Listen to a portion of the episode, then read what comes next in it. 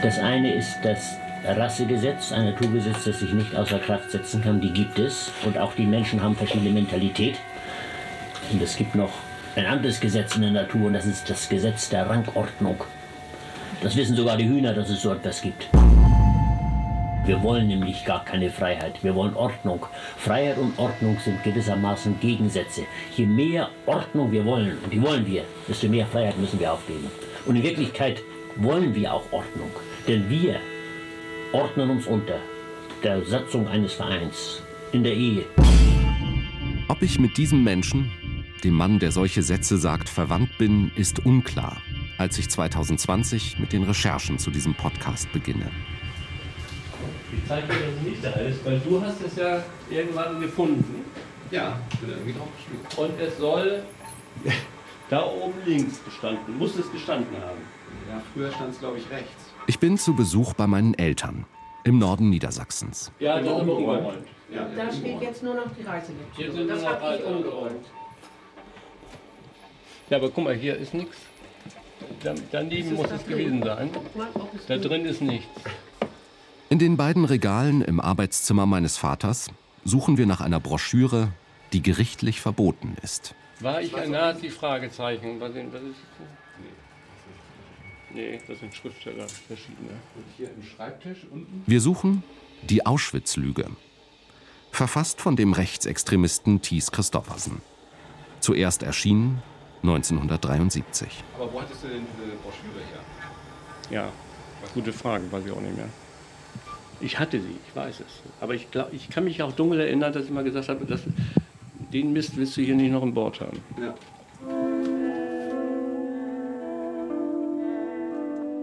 Ich hätte meine Eltern gerne mit der Schrift in der Hand weiter befragt. Nach ihren Erinnerungen an den Autor der Broschüre, Thies Christoffersen. Vielleicht wäre ihnen so noch etwas eingefallen. Besonders meinem Vater. Aber wir finden das schmale Heft nicht mehr.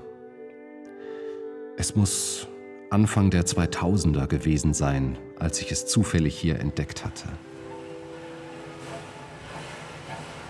Also, Ich weiß es leider auch nicht mehr, wo ich die genau entdeckt habe. Ich meine, es war da. ja, das kann Ja, sein. Wir haben ja inzwischen umgeräumt. Ja, umgeräumt. Da ist jetzt diese, die ganzen Urlaubs- und her. Reisebücher. Also, ich gebe Schon zu, lange her. 20 Jahre her bestimmt. Ja.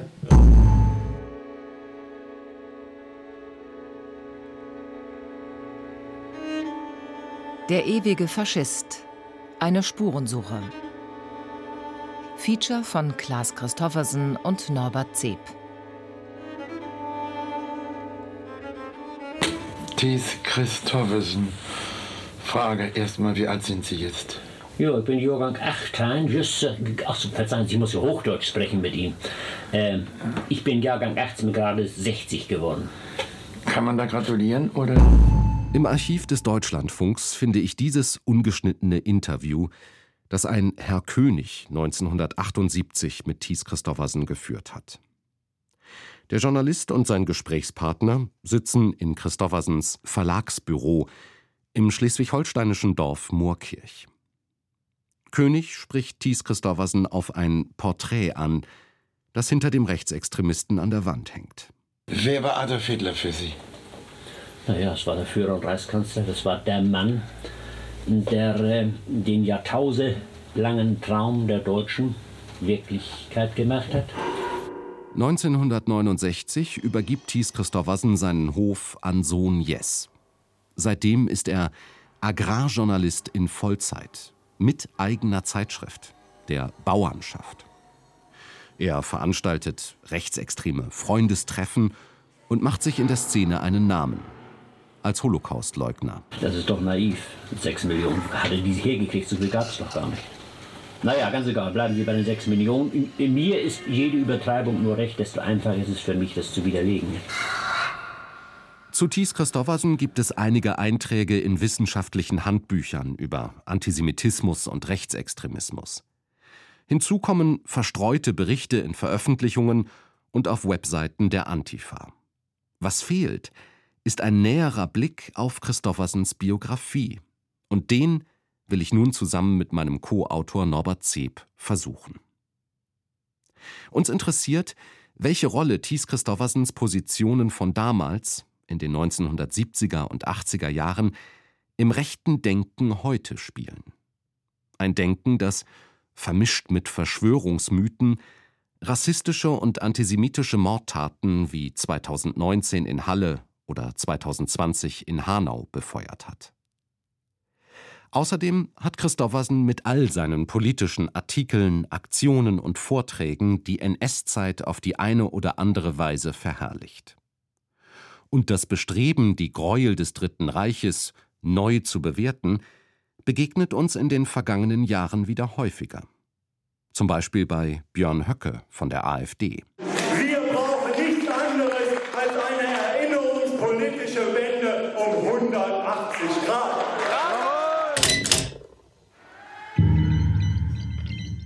Es gibt da aber auch eine persönliche Sache.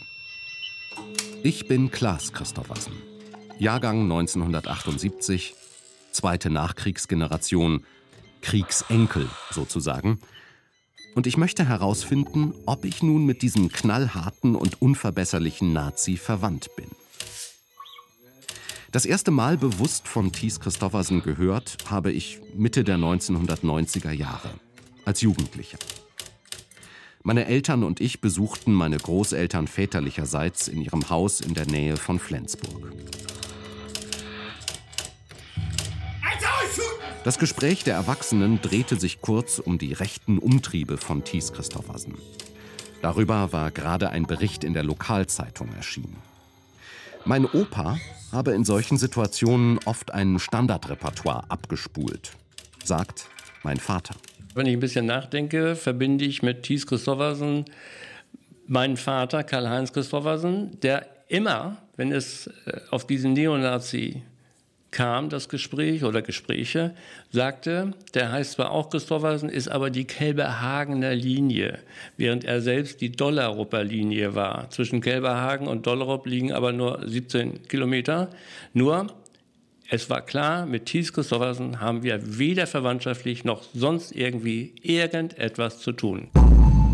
Ein paar Jahre später, ich hatte gerade begonnen, in Hamburg Sozialwissenschaften zu studieren, entdeckte ich bei meinen Eltern zufällig die Broschüre Die Auschwitz-Lüge. Also zunächst mal hat sich Herr Christoffersen Thies Christoffersen, Verzeihung, hat sich Thies Christoffersen, ob wir das wünschen oder nicht, ob uns das gefällt oder nicht, mit der Prägung der Formel von der Auschwitz-Lüge in die Geschichtsbücher eingeschrieben. Gideon Botsch, Politikwissenschaftler und Rechtsextremismusforscher an der Uni Potsdam und am Moses Mendelssohn Zentrum, ebenfalls in Potsdam. Eine Fußnote Christoffersen werden wir noch Jahrzehnte, wenn nicht Jahrhunderte mit uns rumschleppen.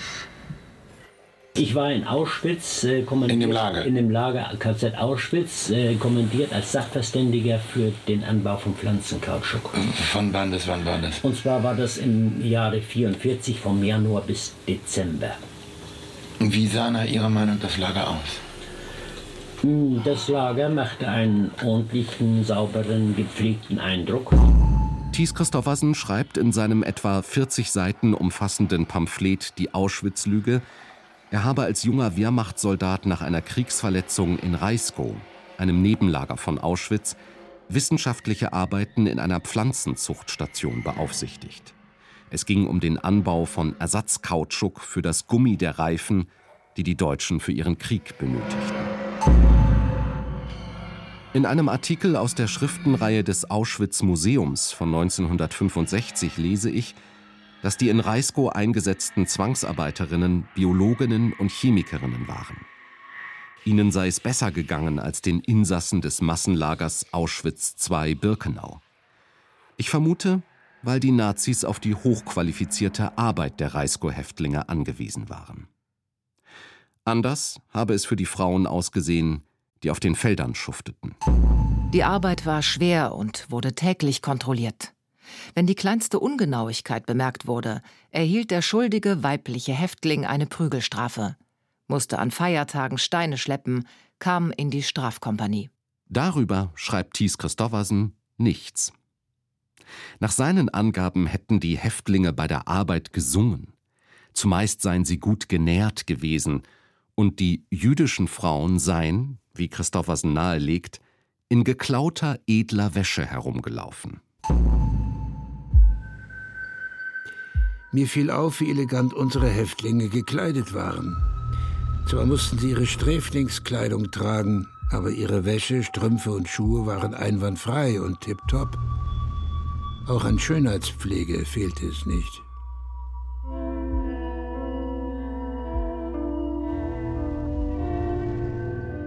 In der Zeit, in der ich am Schreibtisch meines Vaters Zeilen wie diese las, besuchte ich an der Uni ein Seminar über politische Geschichte. Auf Anregung des Professors beschäftigte ich mich mit dem Buch Ist das ein Mensch? verfasst von dem Auschwitz-Überlebenden Primo Levi. In sachlichem Ton berichtet er über das Lager, den quälenden Hunger, den immer präsenten Tod. Levi ist den Nazis Jahrzehnte später doch noch zum Opfer gefallen. 1987 nahm er sich das Leben. Bei beiden Texten hatte ich das gleiche Gefühl, als tue sich der Boden unter meinen Füßen auf. In Primo Levis Fall, weil es mich fassungslos machte, was Menschen einander antun können. Bei Thies Christoffersen, weil es mich fassungslos machte, wie zynisch und verlogen ein Mensch sein kann. Denn er behauptet in der Auschwitz-Lüge, Birkenau mehrfach besucht zu haben. In diesem Lager entstand die größte Massenvernichtungsanlage in Europa. 1944, also zu Thies Christoffersens Zeit in Auschwitz, waren dort 90.000 Menschen eingesperrt aber Anzeichen für Massentötungen habe er dort nicht erkennen können, schreibt er.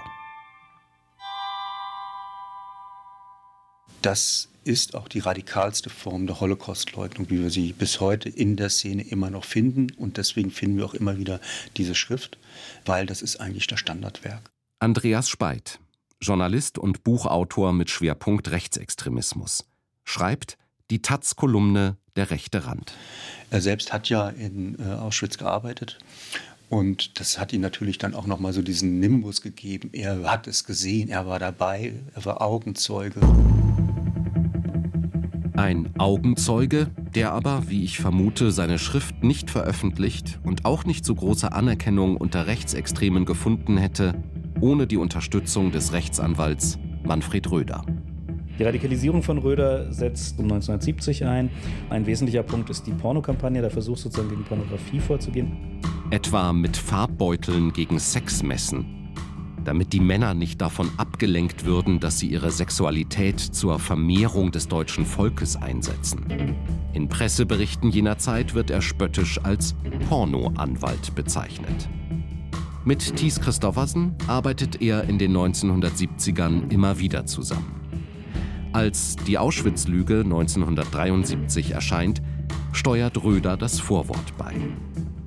Mit diesem Text handelt er sich eine Anklage vor dem Landgericht Darmstadt und Berufsverbot ein. Erst fünf Jahre nach ihrem Erscheinen im September 1978 wird die gesamte Broschüre Die Auschwitz-Lüge gerichtlich eingezogen. Danach wird sie trotzdem immer wieder in Deutschland auftauchen. Ja, gucken Sie mal an, ich begleite Sie mal, was Sie so entdecken. Was glauben Sie, ist das ein Unfall oder ist das... Äh Szene aus einem Radiofeature des Hessischen Rundfunks über die fünfte Dokumenta von 1972. Eine Besucherin betrachtet eine gesellschaftskritische Installation des US-Amerikaners Ed Kienholz. Lebensgroße Figuren stellen eine Gruppe von Weißen dar, die einen Schwarzen lynchen. Nö, Unfall ist es nicht. Also jetzt sehe ich das nicht mehr so. Man sieht also ganz klar, dass es ein, ein Schwarzer ist, der also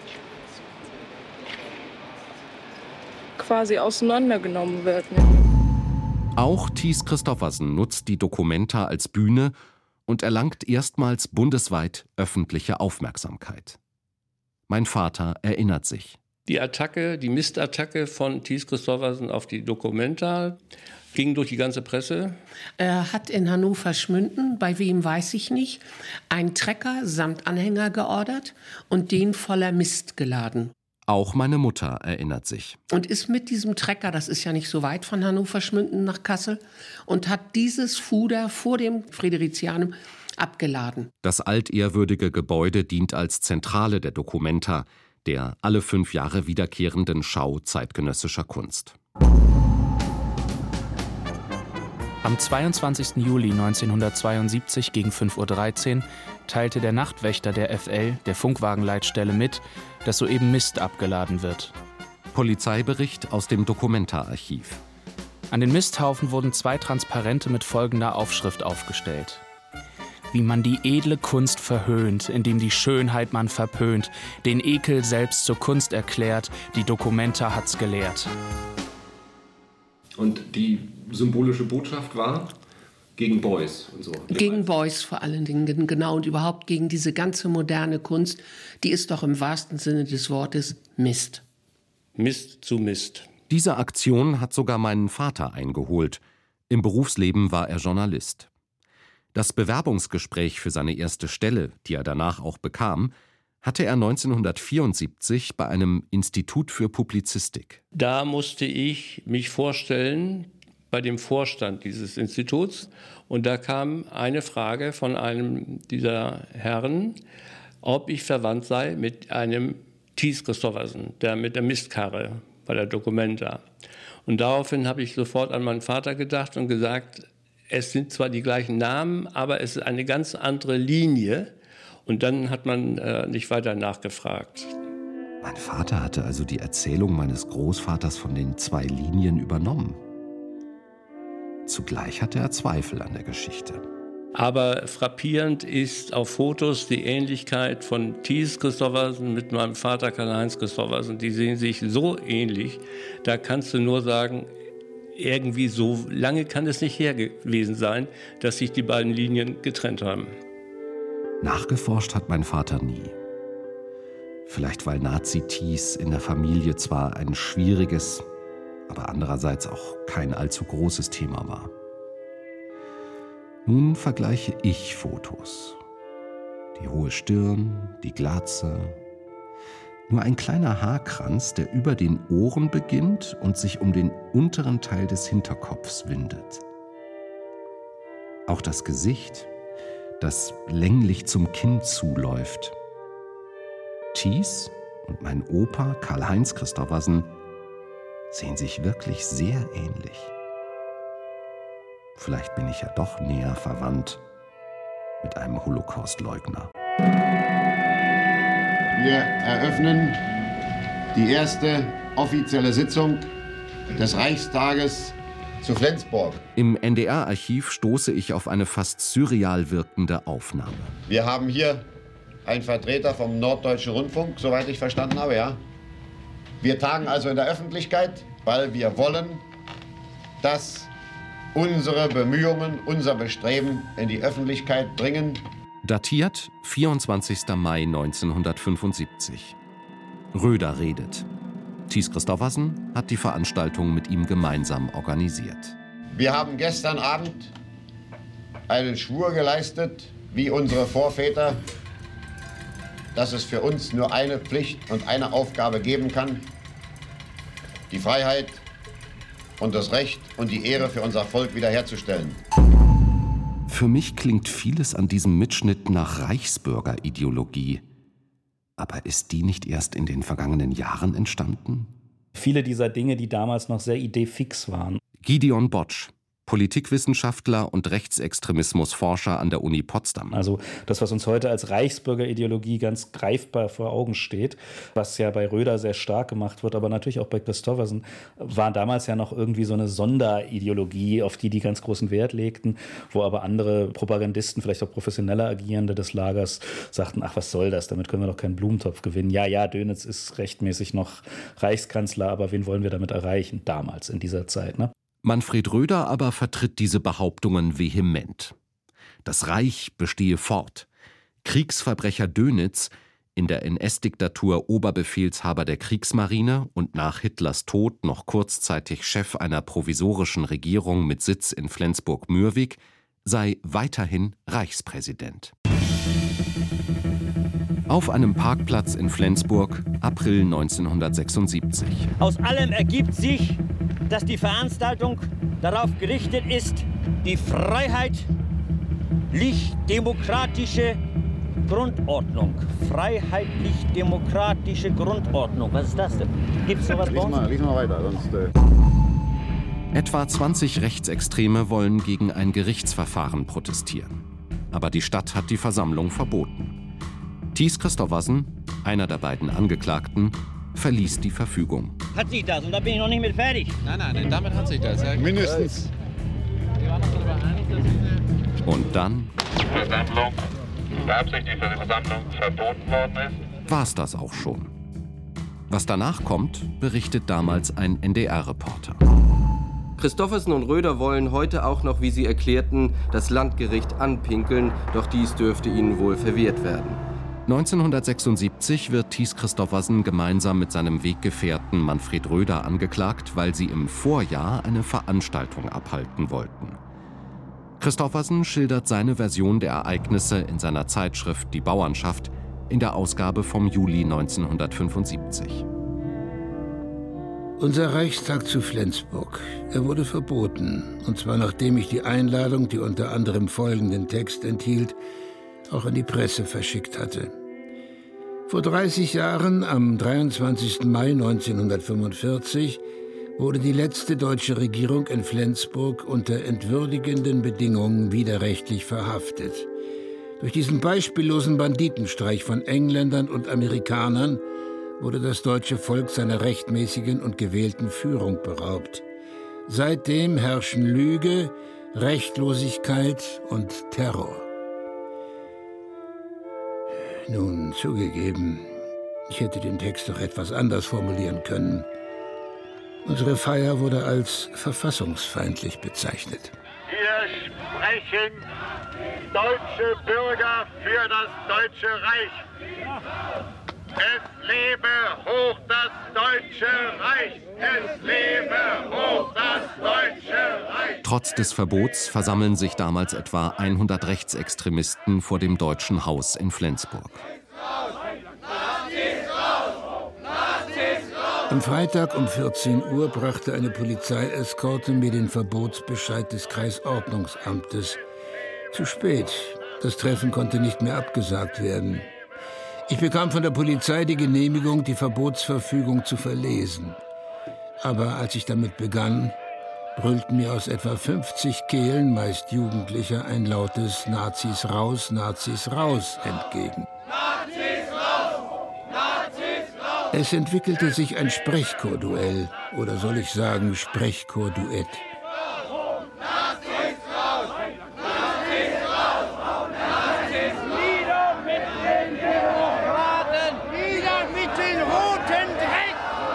Als wir unsere Fackeln anzündeten, kamen mit Blaulicht und Tatütata etwa 100 Polizisten mit Sturzhelm und Kampfausrüstung, sogar mit Wasserwerfern, und umstellten den Platz. Ein in der Bauernschaft abgedrucktes Foto aus dem Flensburger Tageblatt zeigt die Anhänger Röders dicht gedrängt auf dem Platz vor dem Deutschen Haus. Fast alle tragen brennende Fackeln. Im Zentrum des Geschehens werden zwei Fahnen geschwenkt und verbrannt. Irgendjemand stimmte das Deutschlandlied an. Alle drei Strophen wurden natürlich gesungen. Das Sternenbanner und der Union Jack gingen in Flammen auf. Mittlerweile erleben wir, dass die Reichsideen, unter anderem auch die eine Idee, dass das Grundgesetz ja keinen Verfassungsstatus angeblich hat, omnipräsent ist bei den Querdenkenden. Journalist und Buchautor Andreas Speit. Und da nähern sie sich inhaltlich tatsächlich auch äh, den Reichsbewegten an. Und bei den Querdenkenprotesten hat man ja auch die Reichsfahnen gesehen, neben den Regenbogenfahnen.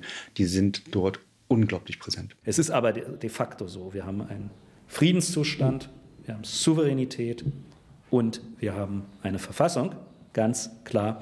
Und diese Behauptungen gehen natürlich durchaus auf das Vorwirken zurück. Sie haben nur heute eine ganz andere Publizität. Und hier wären wir dann natürlich wieder bei der, dem größeren Verbreitungsrahmen durch neue soziale Medien und auch der Entkopplung von sachlich rationalen Debatten, die Argumente in Kauf nehmen, die Argumente erwägen und die sich vielleicht auch mal beeindrucken lassen von. Von der Fachexpertise, in diesem Fall der verfassungsrechtlichen Expertise, die für einen Reichsbürger wie Röder allerdings nicht zählt.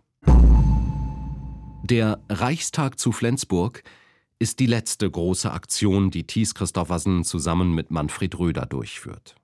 Röder setzt sich eine Weile ins Ausland ab. Gegen ihn laufen einige Ermittlungsverfahren.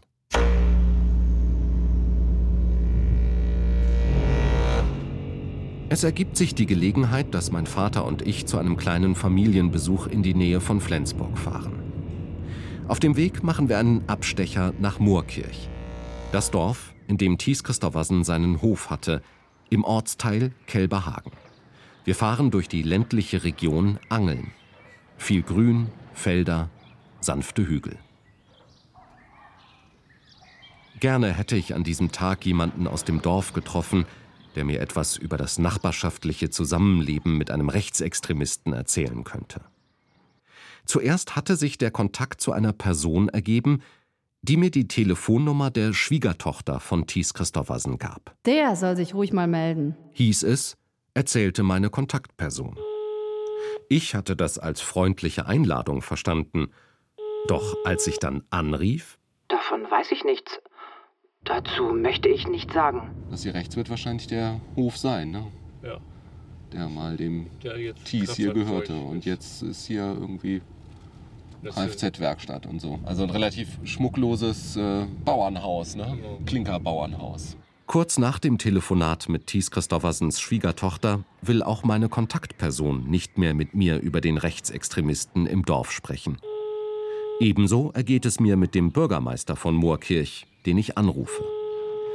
Ich erinnere mich sinngemäß an folgende Sätze. Die Aufarbeitung von Thies Christoffersens Geschichte begrüße ich.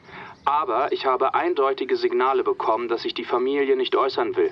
Und deswegen will auch ich nichts sagen. Moorkirch mauert. Seit 1997 ist Thies Christoffersen tot. Aber hier scheint er immer noch ganz schön präsent zu sein. Unser Kampf für Recht und Gerechtigkeit verlagert sich immer mehr in die Gerichtssäle. Seit der Druck der Justiz auf ihn zunimmt, macht Thies Christoffersen seine Bauernschaft zur Bühne, um sich über die Strafverfolgung zu beklagen. Angefangen beim Prozess zum Flensburger Reichstag. Christoffersen druckt einen Bericht der Tageszeitung Flensburg Avis nach. Die zahlreichen Sympathisanten unter den etwa 50 Zuschauern applaudierten, als Thies Christoffersen mit Stahlhelm und Fahne, gefolgt von Manfred Röder, den Gerichtssaal betrat.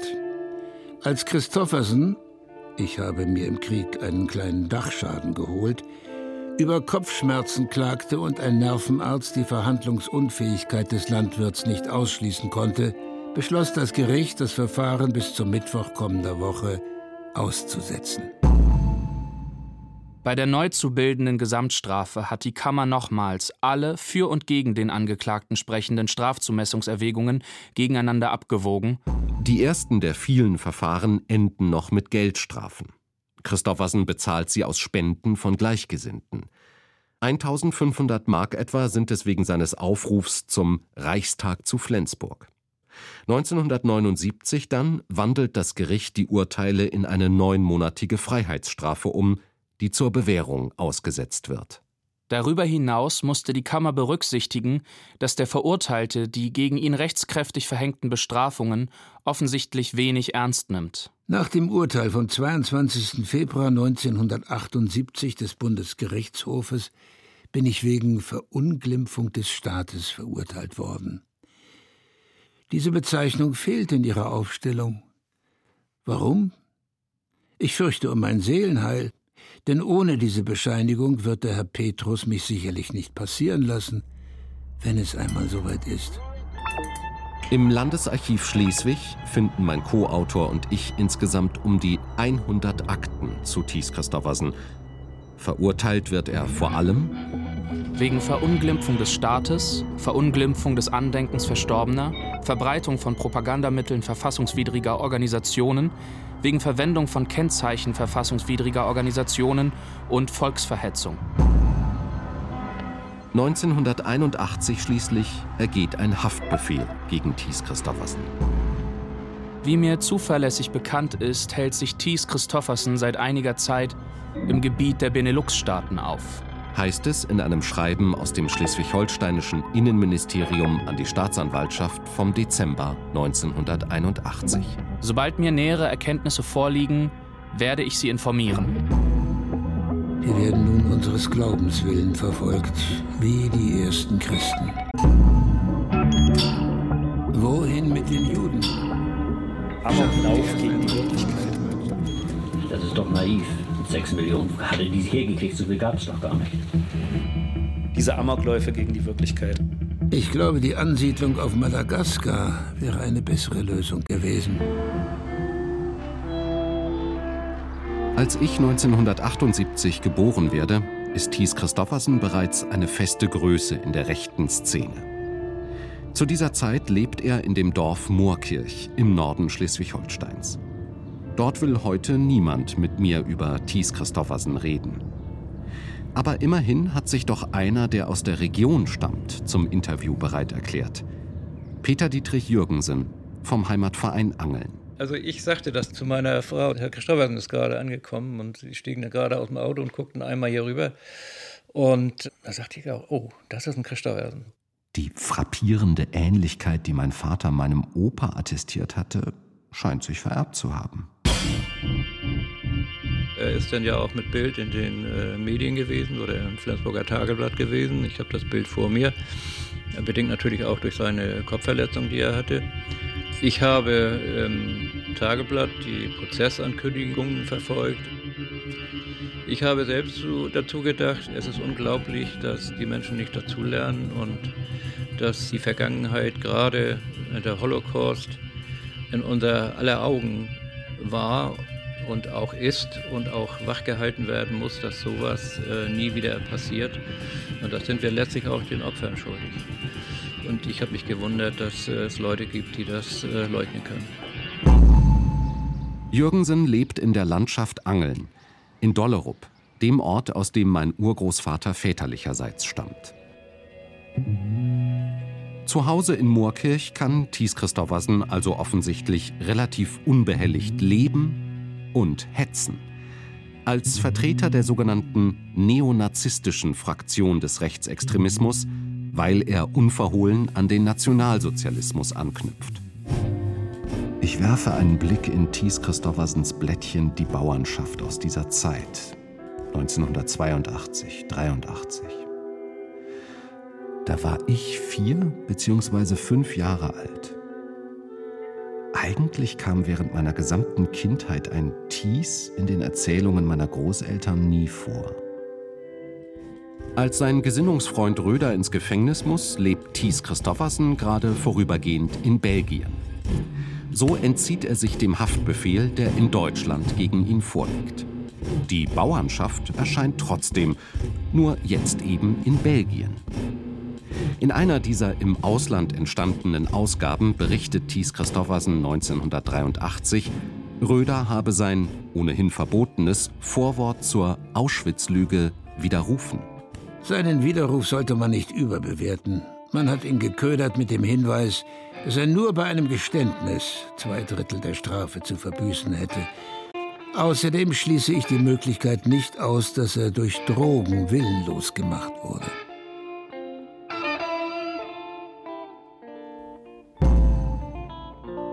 Der Vergleich zwischen Fremdarbeitern und Besatzungssoldaten ist gar nicht einmal so unwirklich. Die angebliche Überfremdung durch Gastarbeiter und Ausländer wird in den 1980er Jahren zum Lieblingsthema der extremen Rechten. Und auch schon in den 1970er Jahren, in Thies Christoffersens Wohn- und Heimatort Moorkirch, gab es wohl Menschen, die an solche und andere Parolen glaubten. Das erzählt mir Peter Dietrich Jürgensen vom Heimatverein Angeln. Vor unserem Interview hat er mit einem Bekannten gesprochen, der in der Gemeinde Moorkirch lebt und den er aus früheren Funktionen in Agrargenossenschaften kennt. Von dem Bekannten erfuhr Jürgensen. Es gab in Moorkirch eine rechte Szene, die mit ihm sicherlich zusammengearbeitet hat. Und wahrscheinlich auch, ich weiß nicht, ob es nur die NPD war oder jedenfalls äh, eine rechte Partei gewählt haben. Und wenn jemand gestorben war, dann merkte man das anhand der Stimmzettel, dass eine äh, Stimme fehlte und da konnte man dann zuordnen, ob es aus der rechten Szene war. Nach Jürgensens Wahrnehmung und persönlicher Erfahrung kam die ganze Nazi-Vergangenheit lange nicht wirklich zur Sprache. Ich muss an meinen Opa denken. Gleiches Geburtsjahr wie Thies Christoffersen, 1918. Im deutschen Angriffskrieg gegen die Sowjetunion traf ein Granatsplitter sein Auge und er verlor es. Auf dem anderen konnte er nur noch schemenhaft sehen. Ich war vielleicht zwölf, als er mich beiseite nahm und mir sagte, Krieg sei das Schlimmste, was es gebe. So etwas dürfe ich nie erleben. Aber über den Holocaust hat er geschwiegen. Mein Vater hat mir mal erzählt, er habe als Jugendlicher erfahren, dass die Nazis auch in seinem Heimatdorf öffentlich antisemitische Karikaturen ausgestellt hätten. Als er meine Großeltern damit konfrontierte, wiegelten sie ab. Hier oben habe es ja kaum Juden gegeben und von dem ganzen Ausmaß hätten sie nichts gewusst. Insofern denke ich, hat mein Opa mit seiner Erzählung von den zwei getrennten Linien der Christoffersen Familien versucht, sich die NS-Vergangenheit buchstäblich vom Leib zu halten. Am 26. August 1983, fast zwei Jahre nach Ausstellung des Haftbefehls, wird Thies Christoffersen in Belgien von den dortigen Behörden aufgegriffen, verhaftet und an die belgisch-deutsche Grenze gebracht. Dort wird er an einem Seiteneingang an deutsche Beamte übergeben und kommt in die JVA Neumünster. Im Oktober steht er dann in Flensburg vor Gericht. Vor dem Saal sind drei Pressetypen. Als sie uns sehen, lassen sie ihre Blitzlichter aufleuchten. Über diesen Termin berichtet in der Bauernschaftsausgabe vom Dezember 1983 ein anonymer Verfasser. Wir tragen Räuber zivil, aber ich kann mir schon vorstellen, dass in den Zeitungen wieder von schwarz uniformierten Neonazis gefaselt wird. Damit die Leute wenigstens teilweise wissen, was los ist, verteile ich ein paar Flugblätter. Angeklagt ist Thies Christoffersen wegen drei Ausgaben der Bauernschaft, die 1979 und 1980 erschienen waren. Es geht um Auszüge aus einem Artikel von Michael Kühnen, einen weiteren, in dem der Holocaust geleugnet wird, und schließlich um die Bezeichnung des Hitler-Attentäters Stauffenberg als Verräter. Der Saal ist offen. Wir können ein paar Worte mit Thies wechseln. Er sagt, dass es ihm gesundheitlich zufriedenstellend geht und dass er halbwegs anständig behandelt wird. Das Gericht zieht sich zur Beratung zurück. Im Namen des Volkes. Immer wieder empfinde ich diese Formulierung als blanken Hohn. Es ist ein Mann aus dem Volk, der hier abgeurteilt wird. Ein Mann, der im Krieg für das Vaterland die Knochen hingehalten hat und schwer verwundet worden ist. Ja, das sind ihre Zeitzeugen. Die bezeugen, wie es im Krieg gewesen ist. Die bezeugen, dass es angeblich dann eben den Holocaust gar nicht gegeben hätte. Die bezeugen, wie toll die Kameradschaft gewesen ist. Die bezeugen, wie wichtig sozusagen die Rettung des Vaterlandes von dem Bolschewismus gewesen ist. Acht Monate ohne Bewährung. Die zur bereits laufenden Haftstrafe von neun Monaten hinzukommen. Die Haftzeit in Neumünster ist die Konsequenz des Neonazismus, den Thies Christoffersen stets offen zur Schau getragen hat. Stationen seiner Radikalisierung. Wann traten Sie in die Partei ein? Ja, dazu bin ich nicht mehr gekommen. Ich bin in der in Hitlerjugend gewesen und da bin ich auch geblieben. Im Landesarchiv Schleswig-Holstein lagert die Entnazifizierungsakte von Thies Christoffersen. Auf dem Fragebogen der Militärregierung hat er 1947 bei der NSDAP-Mitgliedschaft Nein angekreuzt. Der Entnazifizierungsausschuss stuft ihn in der Kategorie 4 ein. Das bedeutet Mitläufer. Gleichzeitig schickt das Bundesarchiv, Standort Berlin, zwei Kopien aus der Mitgliederkartei der NSDAP. Daraus geht hervor, dass Thies Christoffersen 1937, da war er 19 Jahre alt, sehr wohl in die Partei eingetreten war. Warum er nicht die Wahrheit gesagt hat? Die Antwort darauf hat er mit ins Grab genommen. Fest steht, 1944 war Christoffersen SS-Sonderführer im Auschwitz-Nebenlager Reiskow.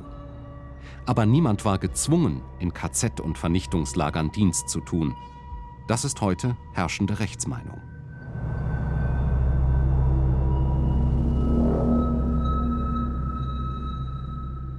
Meine Damen und Herren, was ich gesagt und geschrieben habe, ist bekannt. Meine Schrift Die Auschwitz-Lüge wurde zu einem Bestseller unter dem Ladentisch. Damals, als ich meinen Bericht schrieb, machte man mir den Vorwurf, ich wäre da gewesen und hätte nur nichts von den Massenvergasungen gesehen. Im August 1984 kommt Thies Christoffersen aus der Haft frei. Er reist nach Los Angeles, wo er bei einem Treffen von Holocaustleugnern einen Vortrag hält, den er 1985 in der Bauernschaft abdruckt. Nun aber kann ich mit Sicherheit sagen, es gab keine Massenvergasungen in Auschwitz. Die Leugnung des Menschheitsverbrechens ist keine Erfindung der selbsternannten Revisionisten. Sie beginnt als Vertuschungsversuch, noch in der Endzeit der NS-Terrorherrschaft über Osteuropa. Und auf dem Papier setzt sich die Relativierung des planmäßigen millionenfachen Massenmords durch die 1950er Jahre hindurch fort, bis die Aufarbeitung der NS-Gräuel langsam beginnt und zugleich die extreme Rechte in Deutschland internationalen Beistand aus Frankreich, Großbritannien und Nordamerika bekommt. In den Akten des Landesarchivs Schleswig aus den Jahren 1985 und 86 lese ich, wie Thies Christoffersen Anklage um Anklage anhäuft. Mein Eindruck, er kann es einfach nicht lassen. Aber ins Gefängnis will er andererseits auch nicht mehr. Ich habe verfolgt, dass er auch dann eben nach Dänemark ausgewandert ist. Peter Dietrich Jürgensen vom Heimatverein Angeln. Da habe ich gehört, dass er dann auch von der dänischen rechten Szene finanziell unterstützt wurde. Es machte auch keinen guten Eindruck. Wir wohnen ja in, oder kommen ja aus dem deutsch-dänischen Grenzgebiet. Mein Vater. Und da macht es keinen guten Eindruck, wenn so ein Altnazi in Dänemark nun schön vor sich hin leben kann, solange er seine Aufenthaltsgenehmigung bekommt.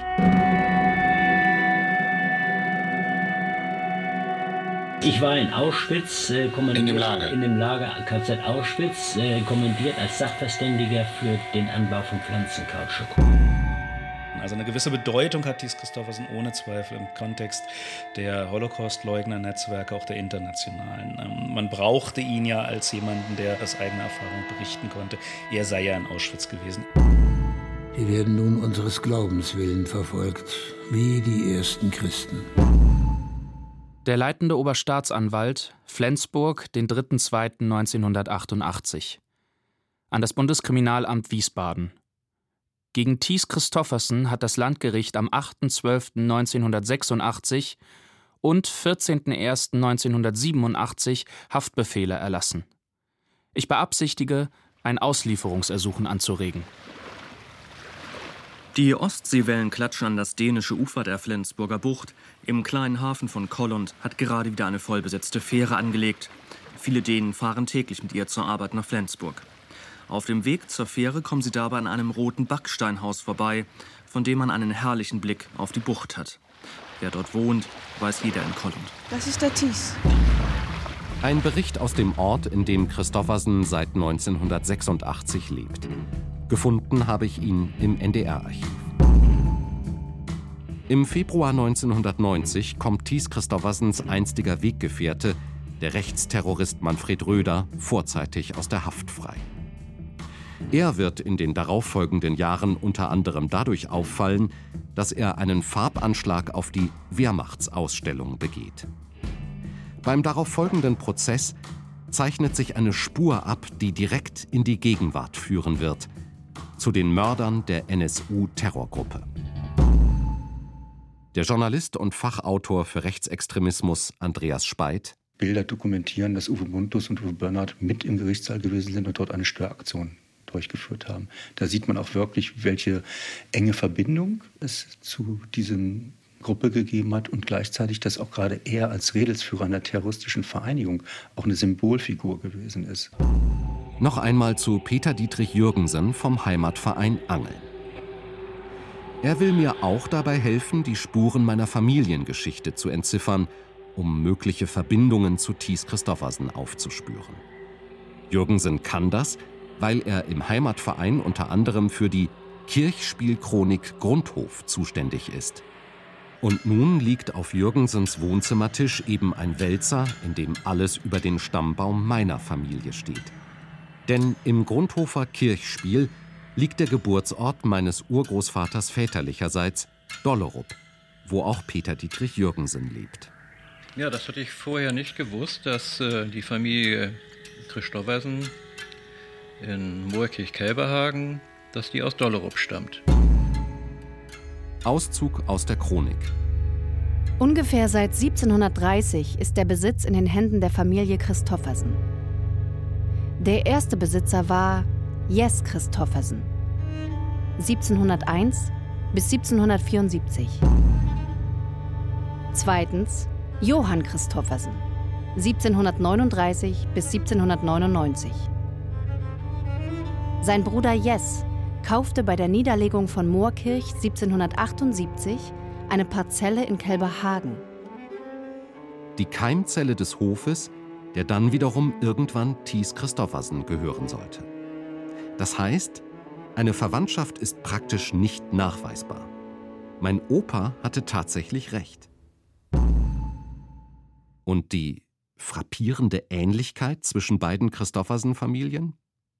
Ist wohl ganz banal eine Sache durchsetzungsstarker Gene.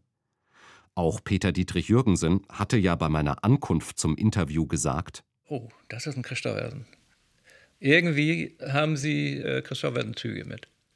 Als ich im Landesarchiv in Schleswig die Akten durchgehe, die es über Thies Christoffersen von Anfang bis Mitte der 1990er Jahre gibt, habe ich den Eindruck, dass die Staatsanwaltschaft beinahe in jeder Bauernschaftsausgabe etwas zum Beanstanden findet. Das Landgericht Flensburg erweitert ständig Anklage und Haftbefehl. Ein richtiger Mammutprozess erwartet Christoffersen in Deutschland. Doch dazu kommt es nicht mehr. Auf Druck zahlreicher Personen, unter anderem von Bewohnern der Ortschaft Kollund, Dänemark, sei Thies Christoffersen an einen unbekannten Ort auf der dänischen Insel Fünen gegangen, heißt es in einer Anklageschrift der Staatsanwaltschaft Flensburg vom April 1995.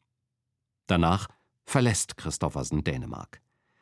Eine Odyssee durch Europa beginnt, die wir nicht genau rekonstruieren können. In verschiedenen Quellen ist von den Stationen Schweiz, Großbritannien und Spanien die Rede. Irgendwann kehrt Christoffersen dann aber krank und haftunfähig nach Deutschland zurück.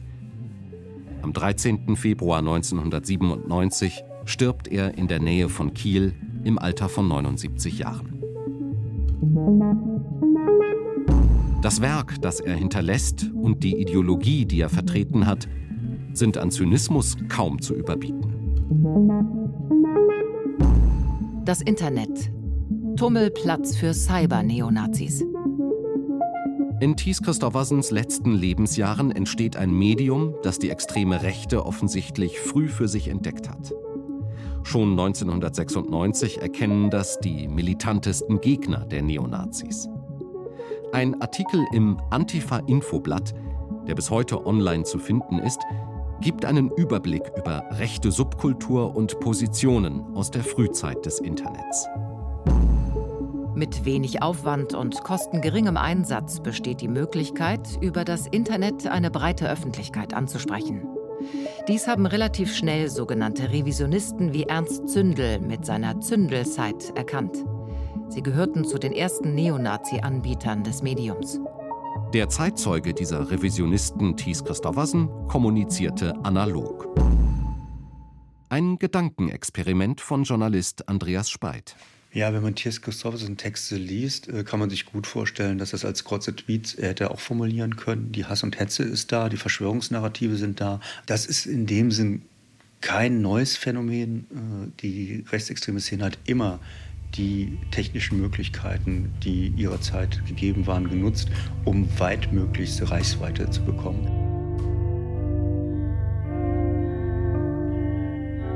Die Gespenster der Vergangenheit, sie sind immer noch da. Rechtsextreme wie Thies Christoffersen haben sie heraufbeschworen, andere wollen sie für tot erklären, weil sie ihnen lästig sind. Und ich habe den Eindruck, das gilt nicht nur politisch, sondern auch privat. Mein Vater sagt über den Umgang in seiner Familie mit dem neonazistischen Nachnamensvetter Thies. Es kam immer nur ab und zu mal die Rede auf ihn und dann hieß das sofort wieder, haben wir nichts mehr zu tun als Familie. Ja, für mich passt das in das Bild. Ich bin ja nun auch in, auf einem Dorf groß geworden in Schleswig-Holstein. Dass unsere Elterngeneration, also die, die um 1920 geboren waren und die Nazizeit miterlebt haben, eigentlich diese Zeit totgeschwiegen haben. Wegdrücken, ausblenden. Das scheint offensichtlich nicht zu funktionieren. Zumindest nicht auf lange Sicht. Gnadenlose Jagd auf Christoffersen. Deutsche Nationalzeitung vom 21. Oktober 1994. In der Bauernschaftsausgabe, in der Thies Christoffersen seinen Rückzug ankündigt, ist auch der Artikel der vom rechtsextremen Verleger Gerhard Frey herausgegebenen Tageszeitung abgedruckt. Nun hatte die Antifa-Szene die Dinge in die Hand genommen. Man achte auf die vermummten Gestalten am linken Rand des Fotos der jüngsten Anti-Christoffersen-Demonstration. Gemäßigten geht es nur darum, den Deutschen mit Gewalt aus dem Land zu jagen. Aus den Zentren des Antifa-Terrors norddeutscher Städte starten Busse und Pkw-Konvois in Richtung Kollund. Das Foto zu dem parteiischen Artikel gibt einen Eindruck davon, welches Ausmaß die Proteste angenommen hatten. Es ist voller Menschen, von denen einige große Transparente hochhalten. Am Ende ist es tatsächlich den hartnäckigen Protestierenden zu verdanken, dass sich Thies Christoffersen in Dänemark nicht mehr sicher fühlt und schließlich das Land verlässt. In sein Heimatland kehrt Christoffersen aber auch erst nach einer Odyssee durch verschiedene europäische Staaten zurück. Der Druck durch die deutsche Justiz ist hoch. Auch wenn Thies Christoffersen schon ein kranker alter Mann war, als er Dänemark verließ, vielleicht ist es das, was gegen Überzeugungstäter wie ihn hilft. Eine Kombination aus Strafverfolgung und zivilgesellschaftlichem Protest. Von selbst verstummt wäre Thies Christoffersen jedenfalls wohl kaum. Er hat einfach immer weitergemacht der ewige Faschist. Völkerhass entsteht durch Gräueltaten und Gräuelberichte. Ich will nicht Böses mit Bösem vergelten. Habe ich Gräueltaten vollbracht? Habe ich Gräuelberichte geschrieben? Nein. Das Gegenteil habe ich gemacht. Ich habe Gutes geredet und versucht, alles zum Besten zu kehren. Der erste Schritt ist die Aufklärung. Ich kann nur ein Trommler sein. Ich bekenne mich. Ich hab's gewagt. Ich, ich, ich war dabei. Meine Weltanschauung ist meine Religion.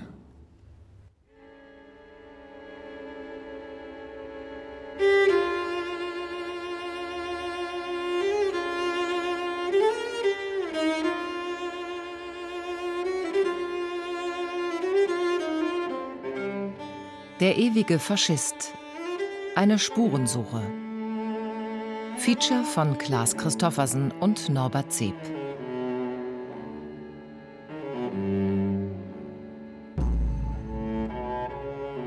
Es sprachen der Autor Klaas Christoffersen sowie Christian Redl, Wanda Perdelwitz, Steffen Siegmund und Beate Rüsop. Technische Realisation Frank Albiker und Sebastian Ohm. Regie Alexander Schumacher. Redaktion Christiane Glas. Eine Produktion des Norddeutschen Rundfunks 2022.